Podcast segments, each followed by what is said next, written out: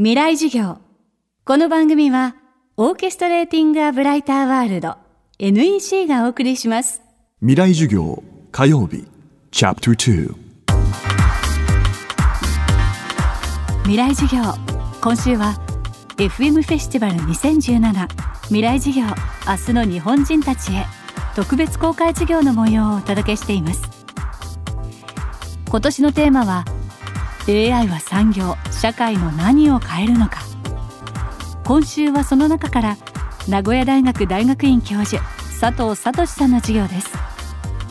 佐藤さんの研究チームが2013年からチャレンジしているのがコンピュータに小説を書かせるプロジェクト。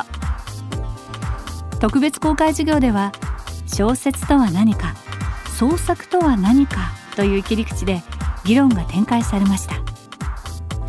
未来授業2時間目。テーマはコンピュータに小説は書けるのか。ストーリーを作る。小説を作るってどういうことか。まあ全然わかんないんですけど全然わかんないって言ってたら一歩も進めないので一応ざっくりとですねプロットを作る。まあお話を作る部分とそれからそれを特定の言語にですからまあ我々の場合は日本語ですけれども日本語で文章化するってまあ大きく2つに分けて考えることにします。あのどうすれば一段落以上の意味の通る日本語の文章を機械的に作れるかこれがあの私の問題意識であります。で小説作るのとっても難しいですあのどうして難しいかですけれども例えばあの囲碁と比べますが囲碁って 19×19 で盤面が非常に大きいと言われますがたかだか書店は361通りしかありません。小説最初の1単語だけで平気で10万通りぐらいあるわけです。もう全然桁が違うわけです。例えば5000語でも俺は300手とはもう全然桁が違いでそれはあのサイズの話なんですけど実際に違うのはルールが明確であるかとか勝敗が明確であるかっていうポイントです。囲碁は、まあ、将棋もそうですけれどもルールは明確ですし勝敗は明確ですが小説の場合は例えば文が文法的に正しいかどうかっていうのは今の技術でまあ大体分かるようになってきました。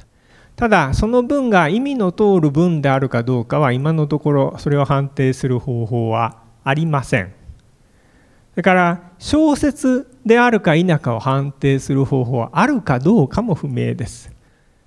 良し悪しを判定するなんてことは専門家でも非常に難しいことだと思います。ですから囲碁とは比べ物にならないほどあの難しいわけです。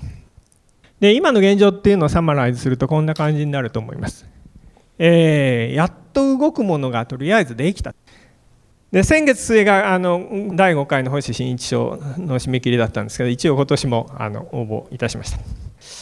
あの宿題ではあの140字ぐらいで小説を書いてくださいっていう宿題を出したんですがじゃあ小説ってどういう条件が満たされれば小説だだと思いますかっていうのを書いたんですが成田さんっていらっしゃる？じゃあぜひあの宿題を読んでいただける？その日は雨が降っていた。私は雨が嫌いだ。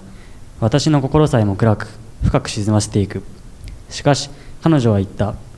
私は雨が好きよ。嫌いなことも全て水に流してくれるのですもの。私はこのように考えたことがなかった。それから私は雨が好きになった。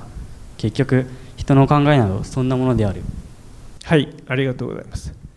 で小説でが満たす条件は何だと思いますか？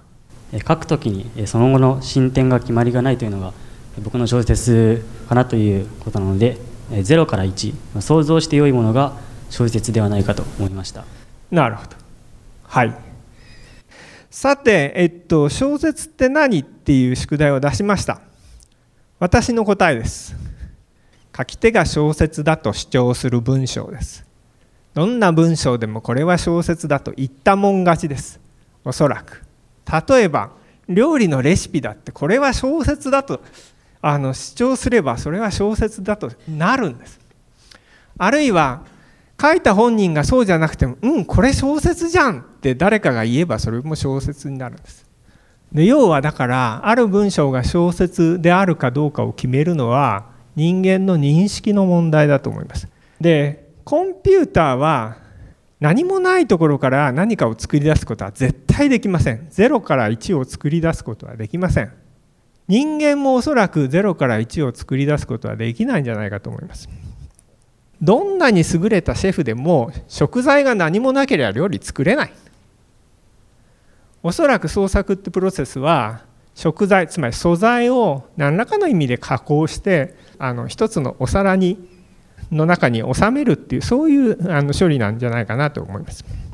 でもう一つはあの創造性って言葉。あのこれはあの、えー、っと人間の最後の能力とかで最近言われてるんですけれども。でこれはですね私の能力ではないと思っております。評価の言葉だと思います。つまり何かいいものを作ったならばその作った作者にあ創造性があったよねっていうふうに後付けの論理の言葉なんではないかと思います。当面の私の考えは、えー、こんなところだと思います。今週の講師は名古屋大学大学院教授佐藤聡さん。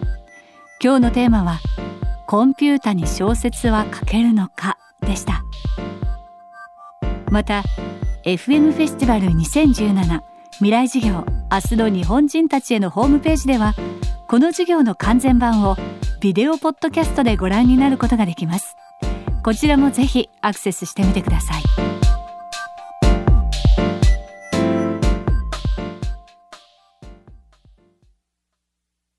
未来授業この番組はオーケストレーティング・ア・ブライター・ワールド NEC がお送りしました。